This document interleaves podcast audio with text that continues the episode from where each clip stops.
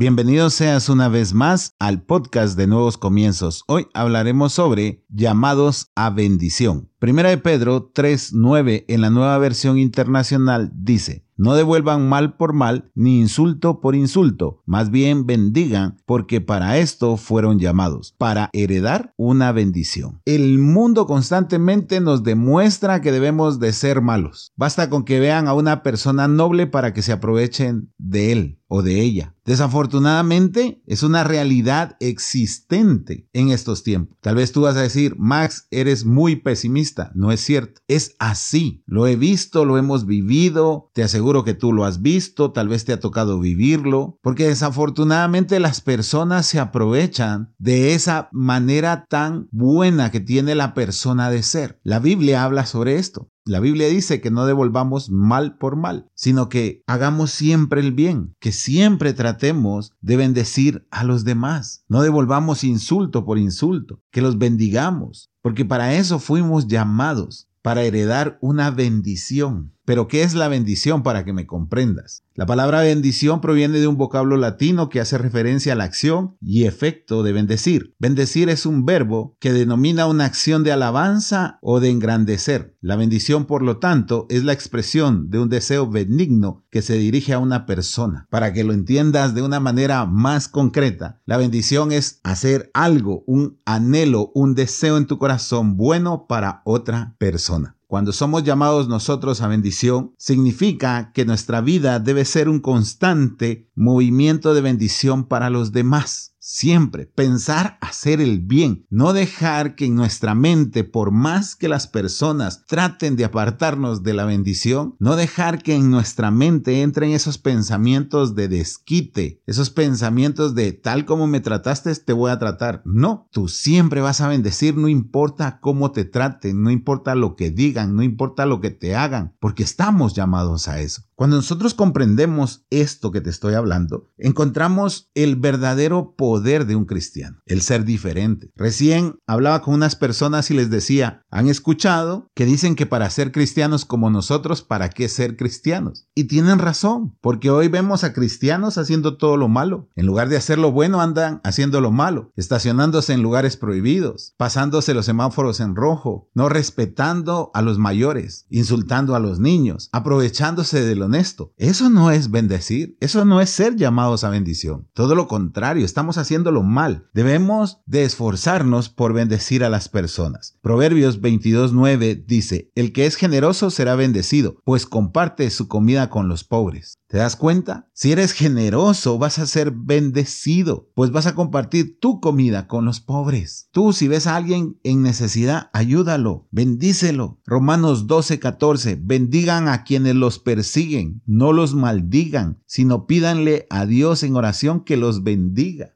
Está loca la palabra de Dios. ¿Cómo va a ser eso que bendigamos, que pidamos por aquellos que nos persiguen, que no les decíamos mal? Es que estamos llamados a bendición. Es que nosotros no nos gobernamos por las reglas que marca la sociedad en este mundo. Nosotros nos gobernamos por las reglas y las leyes que el Señor dejó escritas en su palabra, esos consejos que transforman nuestra vida y que nos permiten pelear con las armas espirituales. Entonces, no es que no vas a ser perseguido, no es que no vas a ser una persona que no va a tener enemigos, pero tú no debes de verlos como tus enemigos, debes de orar por ellos para que el Señor los bendiga. En mi vida he escuchado a mi mamá decirme, no les hagas caso, ora por ellos. Y en serio, yo muchas veces he querido ir y encarar a las personas que hablan mal, a las personas que me hicieron daño, pero siempre escucho esa voz, ora por ellos, ora por ellos. Y aunque me cueste, oro por ellos. Aunque mis pensamientos y mis sentimientos me digan, no lo debo de hacer, trato de orar por ellos, porque no voy a permitir que me roben la bendición. Y es que eso es lo que quiere la sociedad hoy en día, que te roben la bendición. Por eso comencé como comencé, tal vez muy fatalista, pero la verdad es que hoy la sociedad se empecina en aprovecharse de aquel que bendice. En aprovecharse de las personas que tratan de vivir adecuadamente conforme a la palabra de Dios. Porque lo que quieren es que tú ya no bendigas, sino que tú te vuelvas uno de ellos y les pagues igual que como ellos lo están haciendo. Pero no estamos llamados a eso. No nos dejemos arrebatar la bendición de bendecir a los demás, porque hay una bendición detrás de todo eso. Mira Proverbios 11:11 dice, la bendición de la gente honesta engrandece una ciudad, pero la boca de los malos la destruye. Siempre hablamos de cambiar Guatemala, de cambiar el país, de que necesitamos otras autoridades. Ya parecemos políticos nosotros. Mira el político que no queda en las elecciones, lo que hace seguido de haber perdido es criticar al nuevo gobernante. No le da ni siquiera un compás de espera. Y eso solo nos destruye como sociedad. Siempre nos quejamos,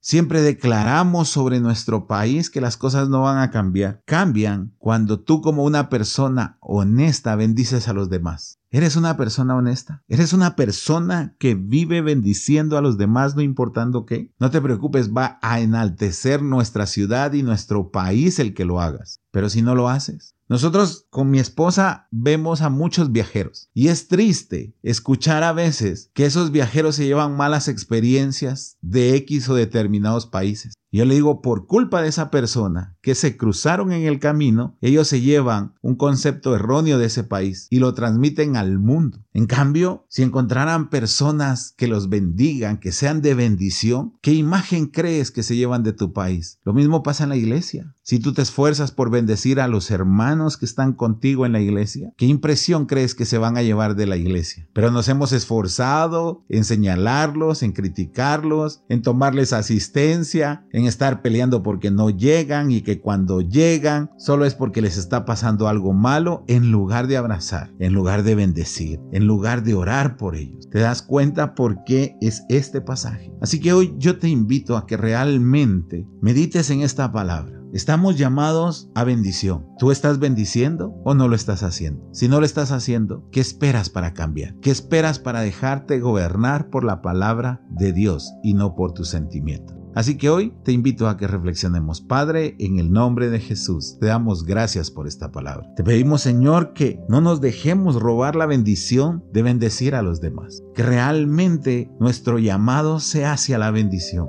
Sabemos que se van a oponer y que vamos a tener luchas, pero de todas ellas vamos a salir triunfantes si no nos dejamos envenenar y siempre podamos orar por ellos, bendecirlos cada vez que podamos, Señor. Te lo pedimos en el nombre poderoso de Jesucristo. Amén y amén.